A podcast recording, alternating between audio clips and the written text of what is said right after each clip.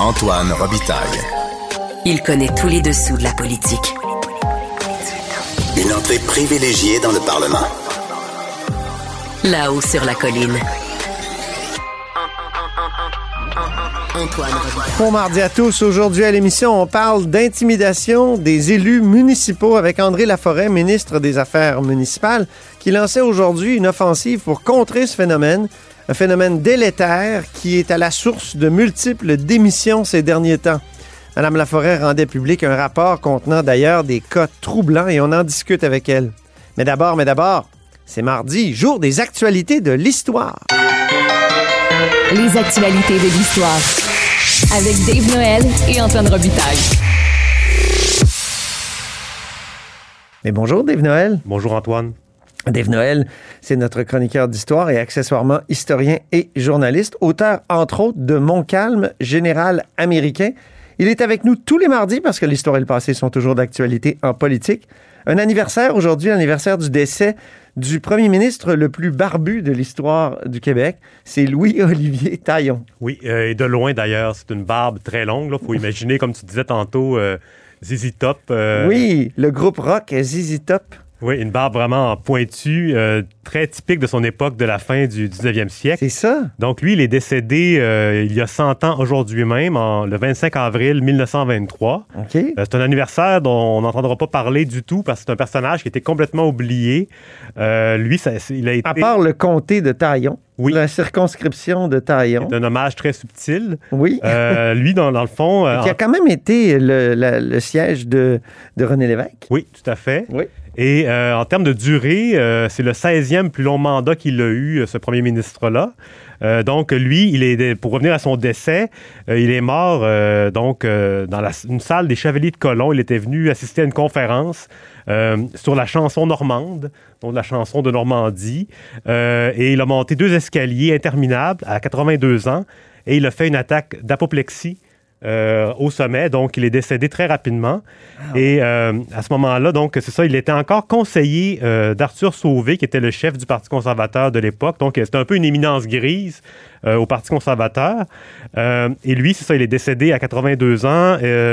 Il va être, son corps va être exposé à l'Institut des sourdes muettes de la rue Saint-Denis, où il habitait d'ailleurs. Il vivait très très euh, modestement vers la fin de sa vie.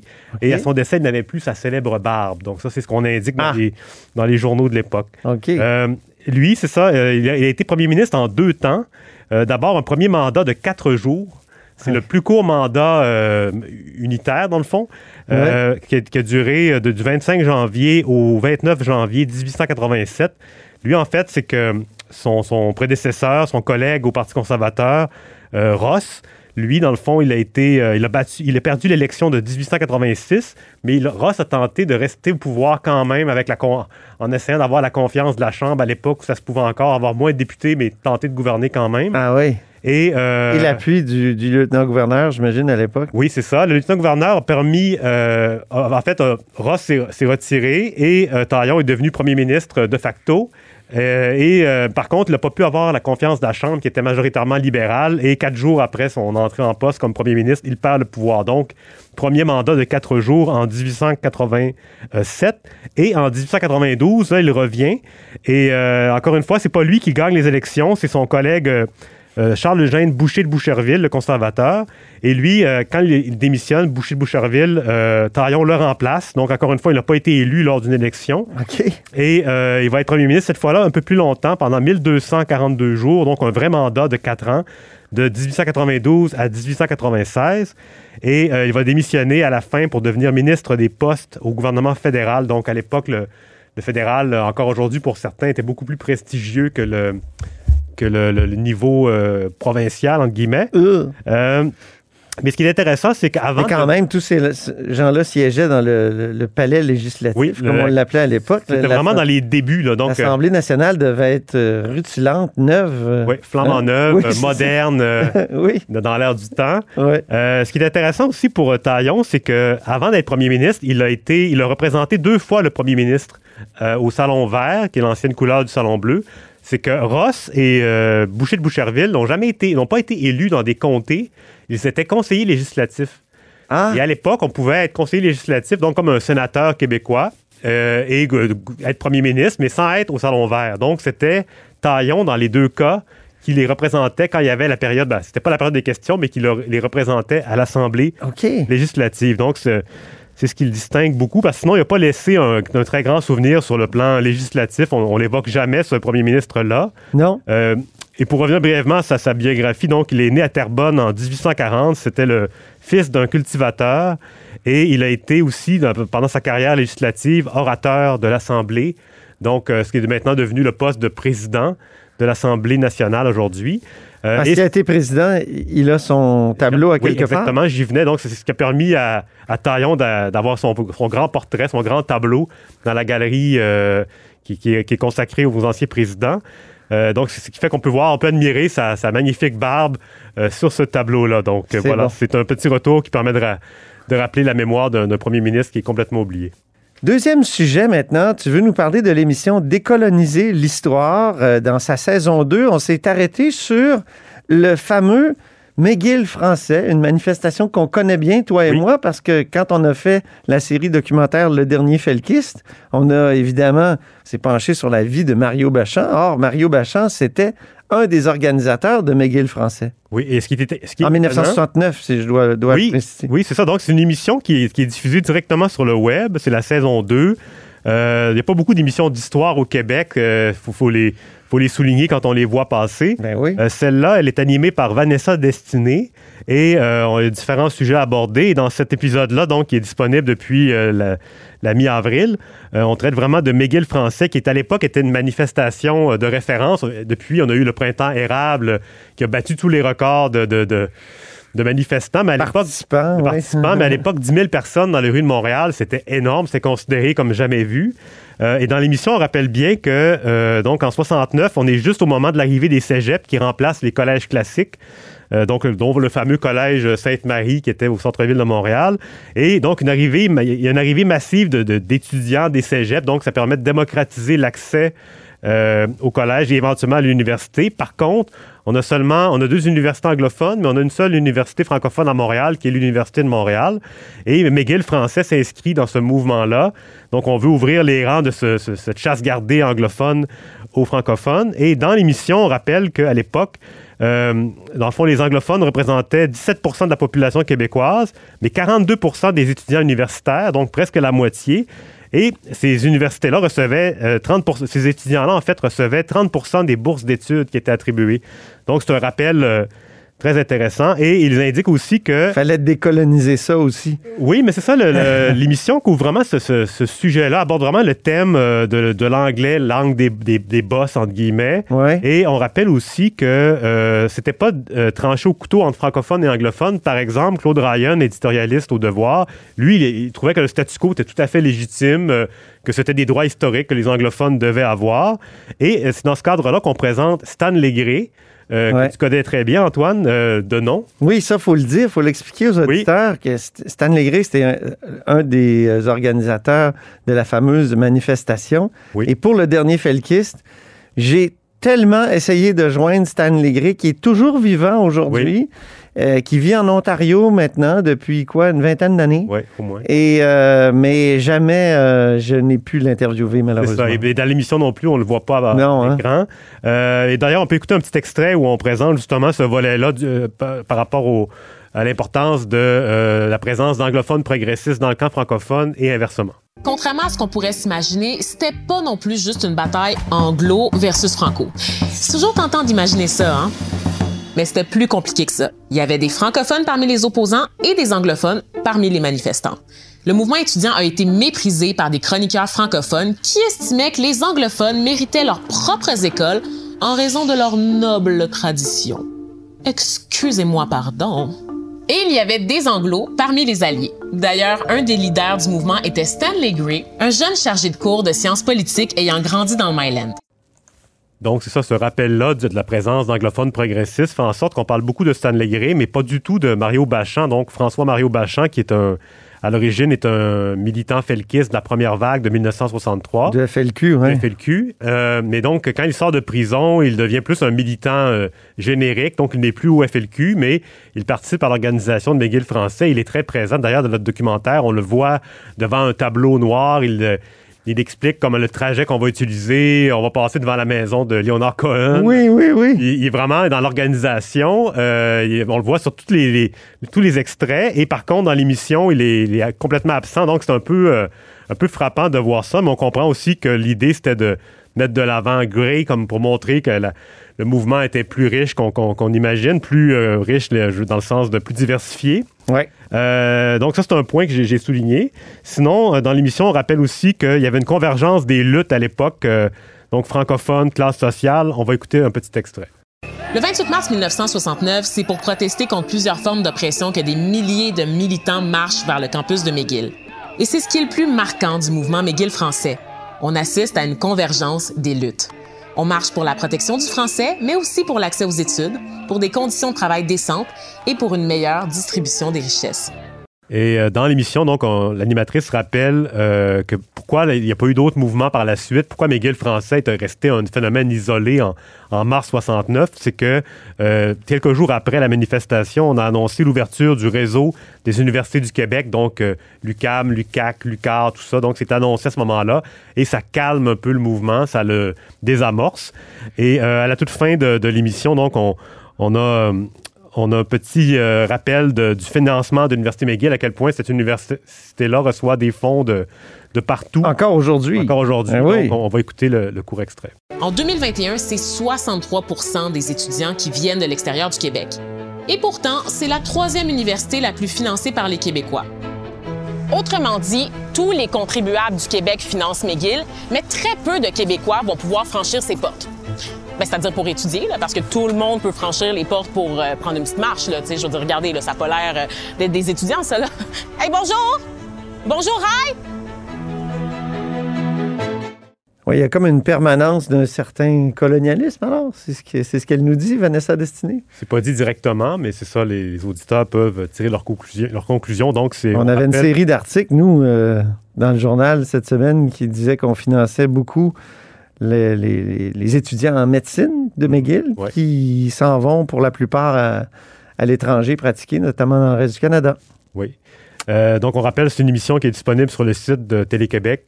Euh, c'est une web série, donc euh, plusieurs épisodes. Ça s'intitule Euh, Décoloniser l'histoire.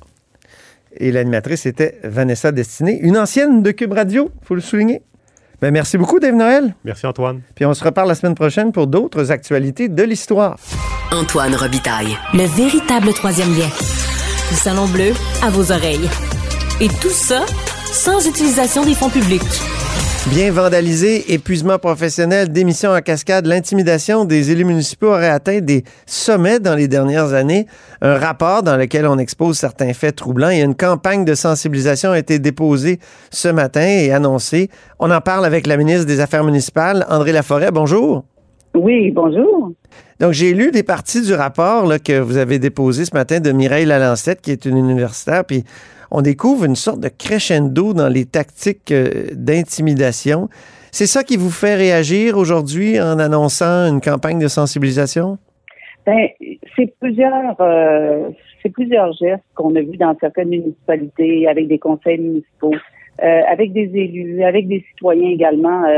je peux dire récurrents parce que les citoyens souvent, quand ça se passe moins bien dans une municipalité, il y a certains citoyens qui qui posent toujours les mêmes gestes. Donc, c'est sûr que l'on parle d'intimidation, puis on est même rendu dans certaines municipalités qu'on parle d'altercation physique. Ben oui. Donc, euh, on a vu même des citoyens là, sur les sur les trottoirs, euh, euh, malheureusement, cracher sur des élus euh, dernièrement. Donc, nous, ça fait quand même deux ans qu'on travaille avec le projet de loi éthique et déontologie, le projet de loi 49 qui a été adopté. Donc, nous, ce qu'on s'est dit, c'est qu'il faut mieux former nos élus. On a tout de suite commencé à donner la formation à nos élus, euh, l'obligation de respecter un guide d'éthique parce que au départ, moi, je me disais, les élus doivent savoir comment ça se passe, un conseil municipal, comment Ouais. ça fonctionne les appels d'offres, comment les règlements d'emprunt se, euh, peuvent se demander. Donc, tout de suite, en formant mieux nos élus, c'est sûr qu'à ce moment-ci, pour les citoyens, c'est c'est c'est con- c'est- c'est rassurant.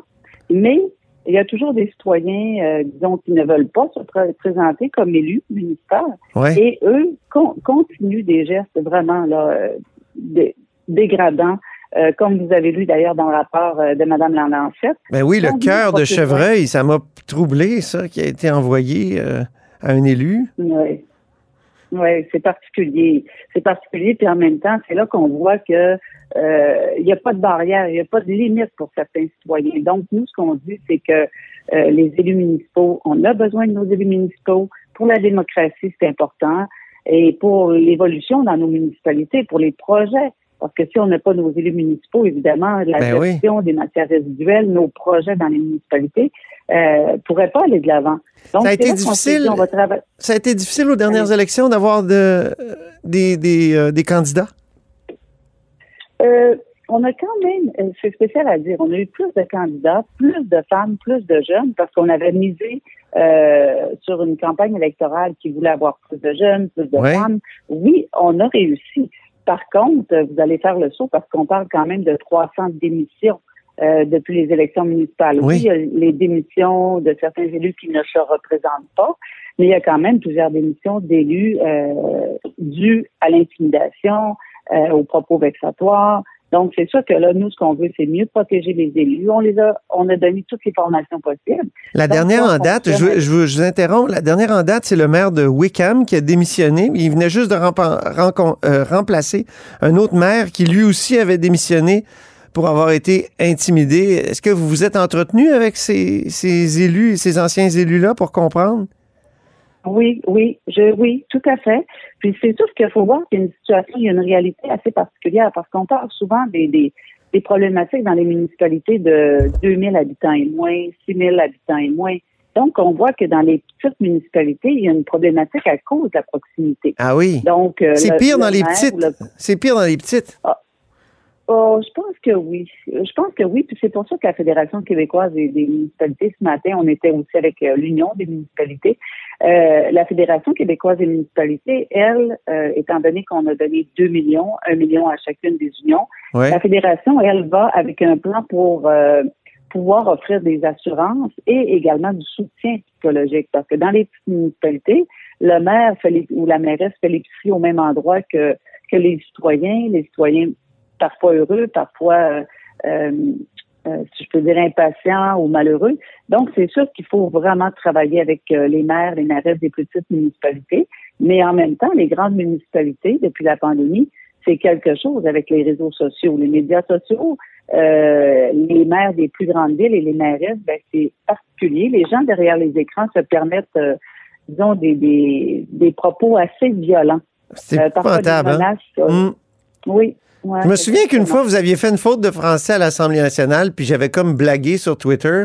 Puis après ça, vous m'aviez dit, c'est épouvantable ce que j'ai reçu comme, euh, comme, euh, comme bêtise. Hein? C'est pour, pour Ouais. des, pour des niaiseries comme ça? Oui, oui, je me rappelle très bien. Je m'en excuse, je, je le ferai plus, là. vous pouvez dire des si j'aurais. je- Non, non. De vous sain de vous en rappeler. Mais c'est parce que, ben, un, c'est la péri- période de questions. Disons, pour répondre très rapidement. Ben En oui, temps, ben oui, je on voit qu'on n'a pas droit à l'erreur. Les élus, les élus municipaux, même euh, euh, provinciaux, pour les citoyens, on n'a pas droit à l'erreur. Mais il faut se rappeler qu'en arrière de chaque élu, c'est un humain. Euh, on le voit là, même il y a des familles qui sont touchées, il y a des collègues de travail, euh, il y a des enfants. Quand on voit des mères, des mairesses qui sont vraiment intimidées, ben ça touche toutes les familles. Hein? Donc, euh, c'est pour ça maintenant, c'est nouveau. Puis c'est nouveau également d'avoir reçu le, le rapport de Mme Lalancette, euh, Oui. professeure à l'Université du Québec. Vous parlez d'enfants, Madame Laforêt. Je, je vous interromps, excusez-moi. on, on va juste écouter une, un extrait de votre euh, publicité euh, où, justement, il est dit, il est écrit, nous avons fait lire à des enfants d'élus et d'élus des commentaires que leurs parents ont reçus. Là, les enfants les lisent. On, on va écouter ça. Le maire Malik Jean est très très gentil. Je trouve que la conseillère Alexandra Aubin mérite du respect.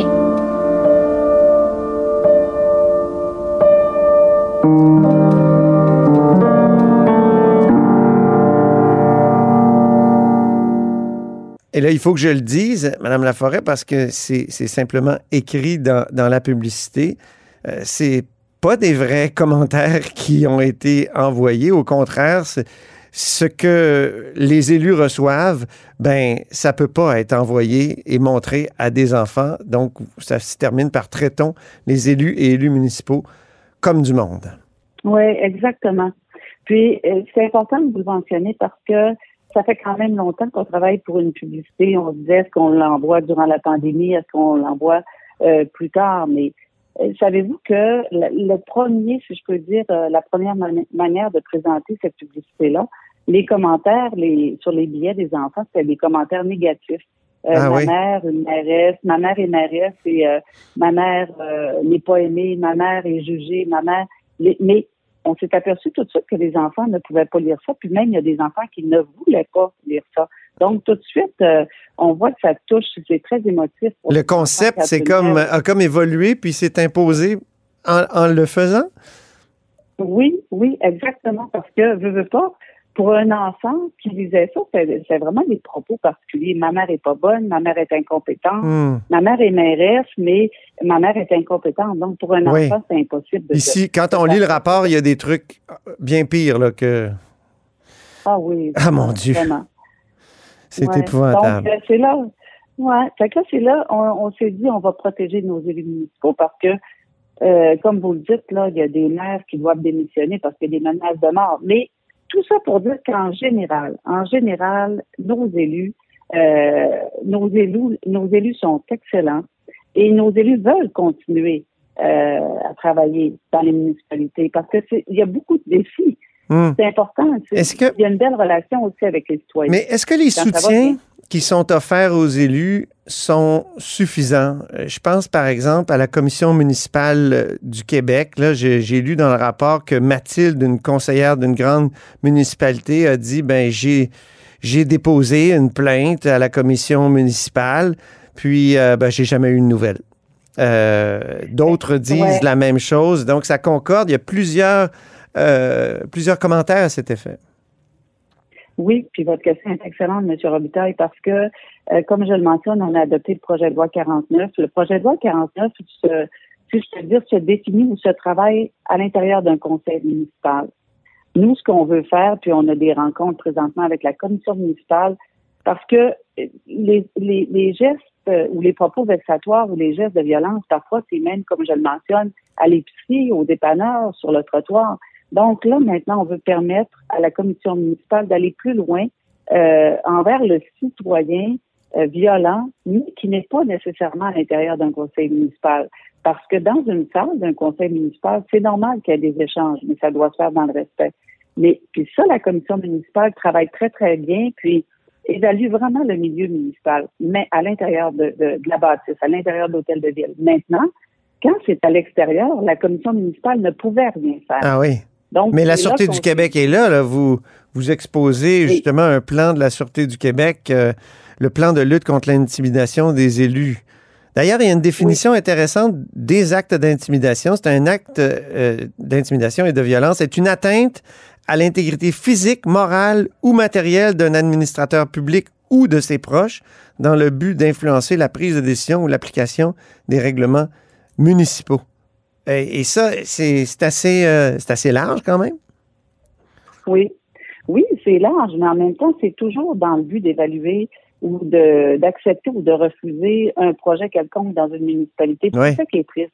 Parce que quand on dépose un projet, vous savez comme moi, vous êtes toujours avec nous à l'Assemblée nationale, ben, on a toujours des pour, on a toujours des contre. Mais c'est sûr que ça, ça se discute dans un, un, climat toujours respectueux. Puis c'est c'est là parfois que quand on sort de, de si je peux dire, de l'Assemblée nationale, on arrive dans nos conseils municipaux, mais la proximité avec les citoyens est tellement euh, présente et tellement évidente que parfois, là, c'est vrai que hmm. euh, le dialogue est, est, très, très, très difficile, parfois violent. J'ai une connaissance qui est, qui, est, euh, qui est un élu municipal et qui a, qui a fait un voyage en France et le, le, un, un maire français lui a dit le problème avec les élus municipaux, c'est qu'on est à distance de claque de, de l'électeur. Ouais. Oui, oui, puis en même temps, on a eu même des demandes euh, durant la, la, pandémie. Vous le savez, on le fait. On, était partis euh, et plusieurs élus disaient est-ce qu'on peut rester partis parce que euh, on n'a pas de menace euh, physique euh, parfois. Ouais. C'est par Teams. Mais c'est sûr que... Par Teams, ah oui, attends, oui, OK. Ouais, c'est ça. C'est pour ça qu'on s'est dit, ben nous, non, les conseils municipaux restent en présentiel quand même, mais il y a une manière de discuter, puis il va y avoir des sanctions pour les citoyens vraiment, vraiment euh, euh, dérangeants ou violents. Là. Ouais. Puis c'est bien comme ça. On débute avec notre publicité partout au Québec. Les municipalités ont leur trousse de publication. Et ensuite, il va y avoir du soutien pédagogique, euh, pédagogique du soutien psychologique, excusez-moi. Oui, oui. Euh, il y a les assurances, un fonds d'assurance qui est prévu avec la SQM. Il y a de la formation avec l'UMQ aussi. Oui, le Et, fonds, euh, le fonds d'assurance, là, je, ça, c'est pour la protection contre euh, la diffamation, c'est ça? Oui, donc, exactement. donc c'est un fonds pour payer des frais juridiques? C'est euh, pour payer des frais juridiques, mais la FQM va décider elle-même, parce que nous, on a laissé les montants un million à chacune des unions, des unions. Puis chaque union va décider elle-même euh, comment seront comment seront distribués les fonds. Donc, je sais que la FQM travaille vraiment pour des assurances. Et l'UMQ parle beaucoup, beaucoup de formation et de soutien psychologique. Puis il y a aussi une chose, il y a des municipalités qui, qui paient des frais juridiques énormes. C'est encore là, quand je le mentionne, c'est ce sont des frais juridiques très, très élevés. Donc, Ben oui. même euh, aucun, aucun élu peut payer ces frais ju- juridiques-là, ni la municipalité. Donc, nous, vraiment, là, on y va pour, euh, pour continuer d'avoir des bons élus. Parce que le Mais- but, c'est d'aller Mais chercher j'ai des juste une précision sur l'assurance. Est-ce que ça permet à l'élu de poursuivre, poursuivre un, électeur qui devient quérulant, harcelant, ou est-ce que c'est plutôt quand un, électeur poursuit un élu? Parce que j'ai vu que c'était un souci des, euh, élus qui, se font accuser d'harcèlement et puis là, ça devient judiciarisé. Puis, mon Dieu, tout, tout, tout bloque pendant longtemps parce que la justice n'est pas rapide. Ben, là, c'est sûr que c'est la SQM qui va établir son fonds. Donc là, j'ai pas la réponse euh, à votre question. Euh, c'est sûr que ce sera déterminé très, très prochainement parce que la SQM attendait d'avoir le, les montants qu'on donnait ici. Mais euh, on va on va suivre ça, c'est sûr, c'est intéressant. Puis on va voir. euh, mais là, présentement, c'est les élus et les employés municipaux. Puis on va voir aussi avec les citoyens comment la, comment ça va se passer. Mais la SQM va déterminer ce qu'on fait en détail bientôt. Les élus doivent donner l'exemple, on s'entend? Tout à fait. Est-ce qu'il vous arrive On de pas, trouver, on n'a pas droit à l'erreur. est-ce qu'il vous arrive de, de trouver que votre premier ministre va, va loin? Parce que je l'ai écouté à la période de questions aujourd'hui. Il, il attaquait beaucoup les oppositions. Il a même dit que le, le- le chef du Parti québécois, il avait été élu grâce à un vol de dépliants. C'est pas, pas un peu raide, ça? Mais en fait, ce qui se passe, vous avez vraiment, euh, comment je peux dire, vous, vous avez vraiment le meilleur exemple. Il y a des projets qui fonctionnent ou qui ne fonctionnent pas dans des municipalités, puis la même chose au gouvernement. Puis quand un, un projet est retiré ou n'est pas accepté, ben c'est là parfois que ça devient comme euh, très très délicat. Ça devient un sujet très sensible. Donc c'est pour ça que peu importe le projet, que ça aille de l'avant ou non, il faut que ça se fasse dans le respect. Puis les propos, faut que ça euh, si je peux dire, il faut toujours que les propos soient, soient bien acceptés, bien établis et très respectueux. Maintenant, en politique, que ce soit en politique municipale ou provinciale, c'est toujours un endroit, Mmh. euh, si je peux dire, euh, qui, qui, qui, est, qui est soumis à, à beaucoup d'émotions. Bon. Très bien. Je vous remercie beaucoup, André Laforêt, pour euh, cette conversation, puis on en reparlera assurément. Bien, merci beaucoup. Au revoir. Je rappelle que vous êtes ministre des Affaires euh, municipales et député de Chicoutimi. Et c'est ainsi que se termine La Haut sur la Colline en ce mardi. Merci beaucoup d'avoir été des nôtres. N'hésitez surtout pas à diffuser vos segments préférés sur vos réseaux. Ça, c'est la fonction partage. Ben, il y a aussi le, bouche à oreille. hein. Et je vous dis à demain.